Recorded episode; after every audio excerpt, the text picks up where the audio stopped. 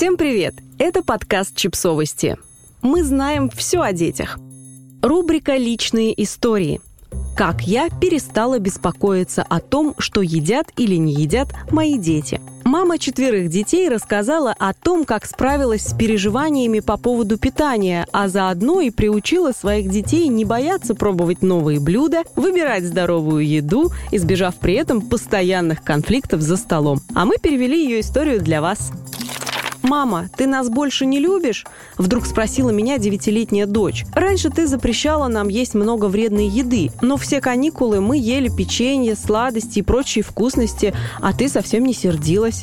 «Вот это да», — подумала я. «У нас четверо детей — 6, 8, 9 и 11 лет. Я стала мамой довольно поздно, до этого успев сделать карьеру и развить в себе лидерские качества и волевой характер. Со всем этим набором я и бросилась решать проблемы, которые еда может создать для наших детей. Вот лишь короткий список моих беспокойств, связанных с едой. Дети в младенчестве не наберут достаточный вес. У подросших детей будет лишний вес или ожирение, диабет, перекусы и неупорядоченное питание, пищевые аллергии, слишком много энергии, слишком мало энергии, осуждение со стороны других людей, проблемы с сердцем в будущем из-за плохих пищевых привычек. И главное, чья это будет вина? Мы живем в 21 веке, а значит, в любом случае виновата буду я. В нашем обществе, какие бы проблемы ни возникли у моих детей с едой, всегда будет считаться, что я могла это исправить или избежать, но не сделала этого. Это было крайне утомительно. Я постоянно думала о еде. Одной рукой качаешь младенца, а другой в это время ищешь новые рецепты здоровых блюд. Пытаешься, чтобы вся еда была экологической, органической, здоровой и одновременно вкусной. Без конца уговариваешь всех хотя бы попробовать. Тема еды приводила к напряженности в отношениях с мужем. Ведь в то время, как я пыталась накормить всех полезными продуктами, он получал удовольствие, покупая им лакомства. И тогда я решила изменить свою точку зрения. Я объяснила ее детям. Я люблю готовить и кормить свою семью едой, которая приносит пользу телу, но при этом вкусная. Такая еда не просто питательный продукт, но и награда, подарок, воспоминания. И если утром на завтрак я подаю свежие яйца, то пусть на полдник они выпьют большую чашку горячего шоколада. Если на обед они едят хрустящую морковку, то я не против того, чтобы позже они полакомились конфетами.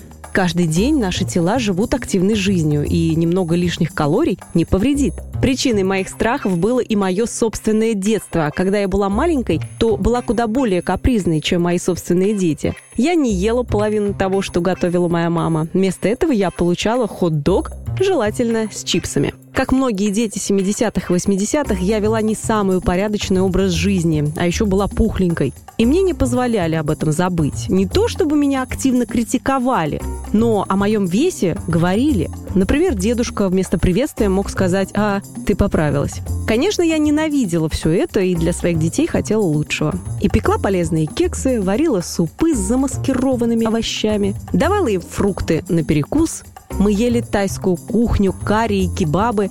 Мы перепробовали очень много всего. У детей по-прежнему есть любимые лакомства, но все же они со мной в одной команде. Недавно я не успевала приготовить обед и предложила им купить бургеры. Угадайте, кто попросил более полезную еду? Именно так, дети. Я купила салат и курицу на гриле. Сэкономила время, деньги и получила отличный полезный обед. И вот, каким образом я это делаю. Я больше не критикую их за выбор еды. Я не ограничиваю сладости и другие лакомства. Я помогаю им принять правильное решение.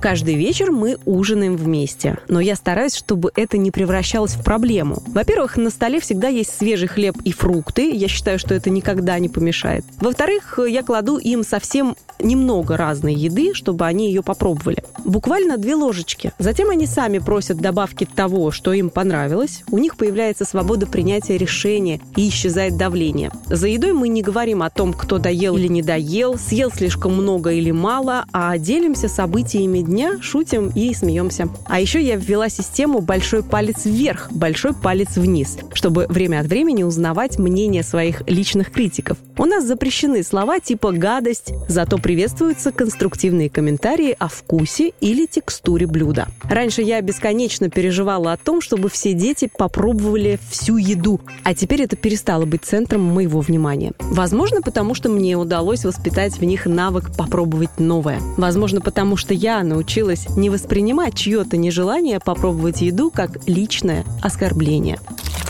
Подписывайтесь на подкаст, ставьте лайки и оставляйте комментарии. Ссылки на источники в описании к подкасту. До встречи!